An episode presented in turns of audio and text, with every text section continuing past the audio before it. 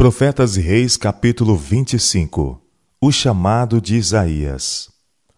O longo reinado de Uzias, também conhecido como Azarias na terra de Judá e Benjamim, foi caracterizado por uma prosperidade maior que a de qualquer outro rei desde a morte de Salomão, cerca de dois séculos antes. Por muitos anos, o rei governou com discrição. Sob as bênçãos do céu, seus exércitos reconquistaram alguns dos territórios que tinham sido perdidos nos anos anteriores. Cidades foram reconstituídas e fortificadas, e a posição da nação entre os povos vizinhos foi grandemente fortalecida. Reavivou-se o comércio e as riquezas das nações fluíram para Jerusalém. O nome de Uzias voou até muito longe, porque foi maravilhosamente ajudado até que se tornou forte. Segunda Crônicas capítulo 26, verso 15. Esta prosperidade exterior, no entanto, não foi acompanhada por um correspondente avivamento do poder espiritual.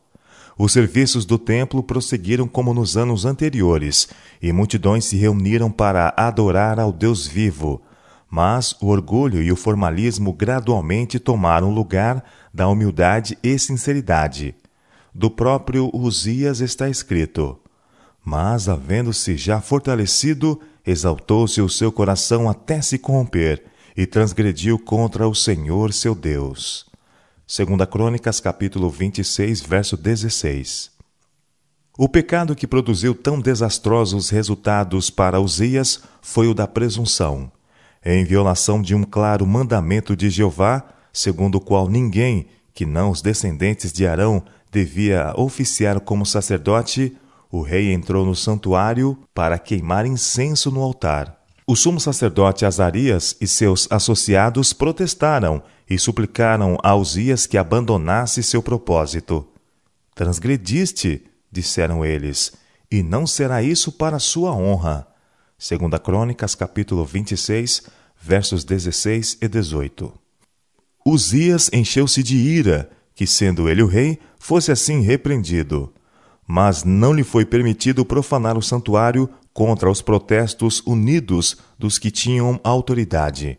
Enquanto permanecia ali, em irada rebelião, foi ele subitamente ferido pelo juízo divino.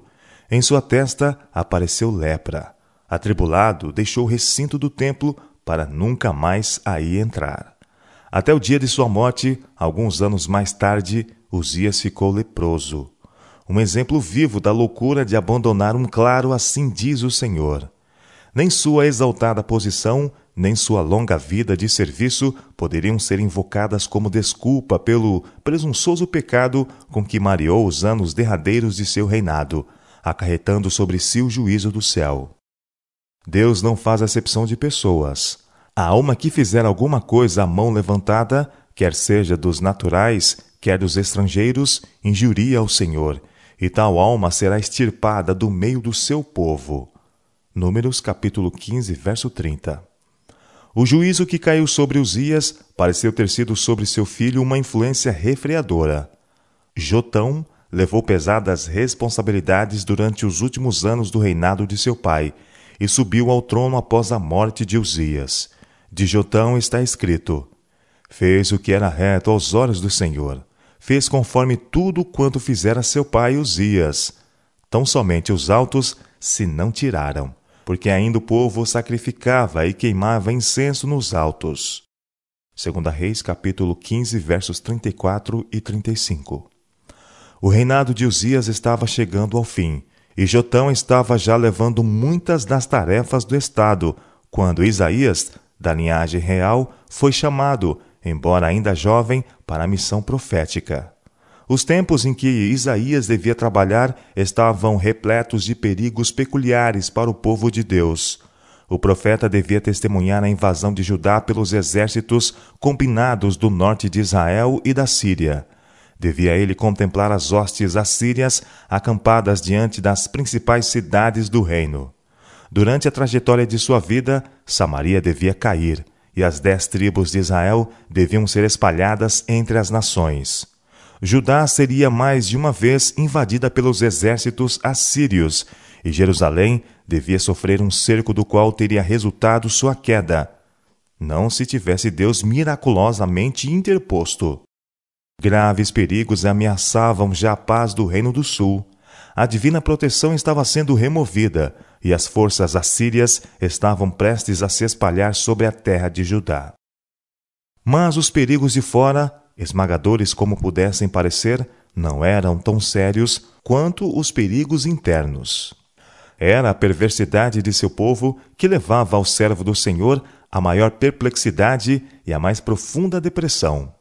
Por sua apostasia e rebelião, os que podiam ter permanecido como portadores de luz entre as nações estavam atraindo os juízos de Deus. Muitos dos males que apressaram a rápida destruição do Reino do Norte e que tinham sido recentemente denunciados em termos inequívocos por Oséias e Amós, depressa estavam corrompendo o reino de Judá. A perspectiva era particularmente desencorajadora em referência à condição social do povo. Em seu desejo de ganho, estavam os homens adicionando casa a casa, herdade e herdade. A justiça fora pervertida, e nenhuma piedade era mostrada ao pobre. A respeito desses males, Deus declarou: O espólio do pobre está em vossa casa.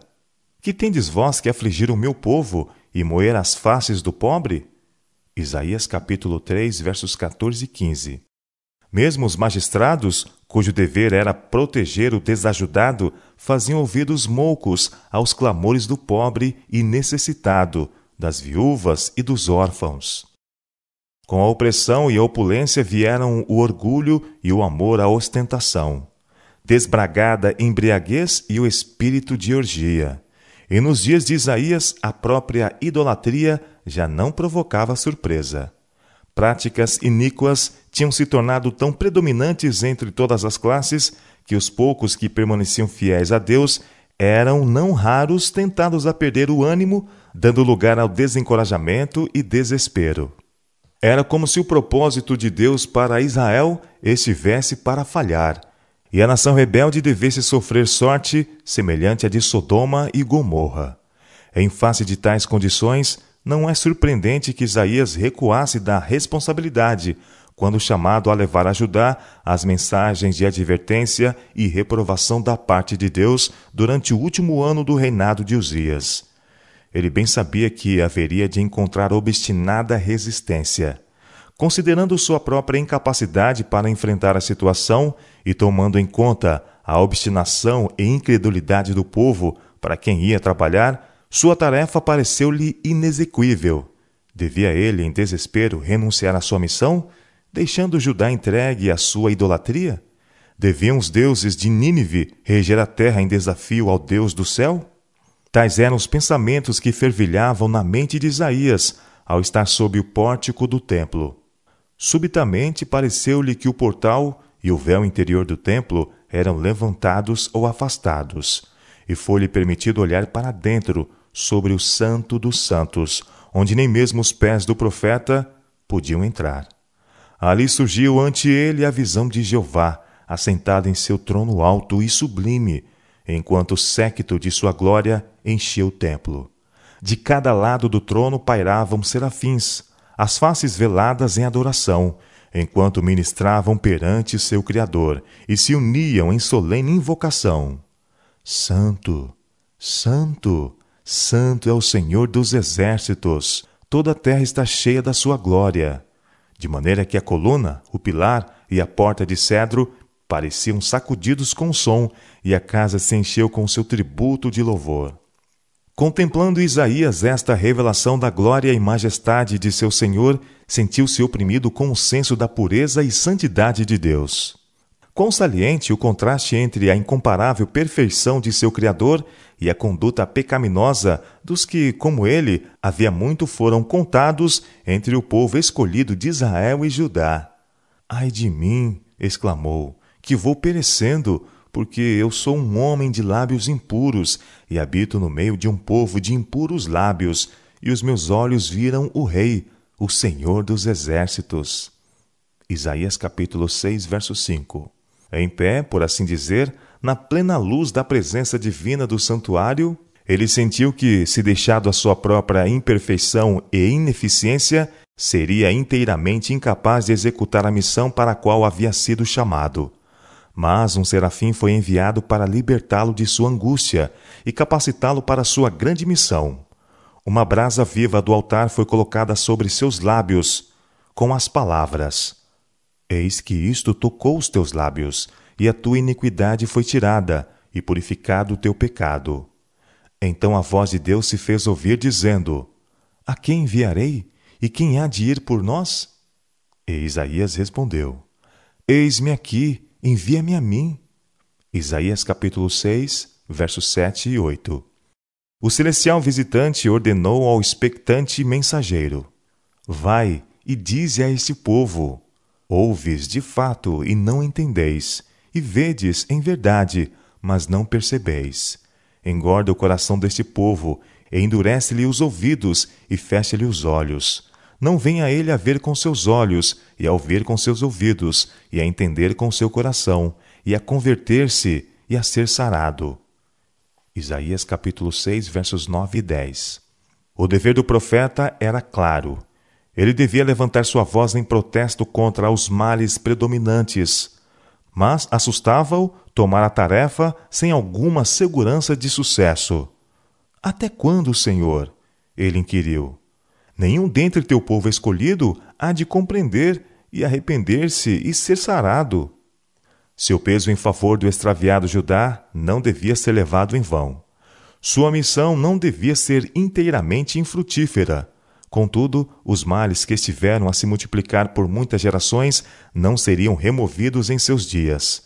No transcurso de sua vida, ele teria que ser um corajoso e paciente ensinador, um profeta da esperança, bem como da condenação. O divino propósito seria finalmente cumprido os frutos de seus esforços e dos labores de todos os fiéis mensageiros de Deus haveriam de aparecer. Um remanescente devia ser salvo. Para que isto pudesse ser alcançado e as mensagens de advertência e súplica fossem levadas à nação rebelde, o Senhor declarou: Até que se assolem as cidades e fiquem sem habitantes, e nas casas não fique morador, e a terra seja assolada de todo, e o Senhor afaste dela os homens, e no meio da terra seja grande o desamparo. Isaías capítulo 6, versos 11 e 12. Os pesados juízos que deviam cair sobre os impenitentes, guerra, exílio, opressão, a perda de poder e prestígio entre as nações, tudo isso devia vir para que os que neles reconhecessem a mão de um Deus ofendido pudessem ser levados ao arrependimento as dez tribos do Reino do Norte deviam logo ser espalhadas entre as nações, e suas cidades ficariam em desolação. Os exércitos destruidores de nações hostis deviam varrer sua terra vez após vez. Até mesmo Jerusalém devia finalmente cair, e Judá devia ser levada cativa. Contudo, a terra prometida não devia permanecer inteiramente abandonada para sempre.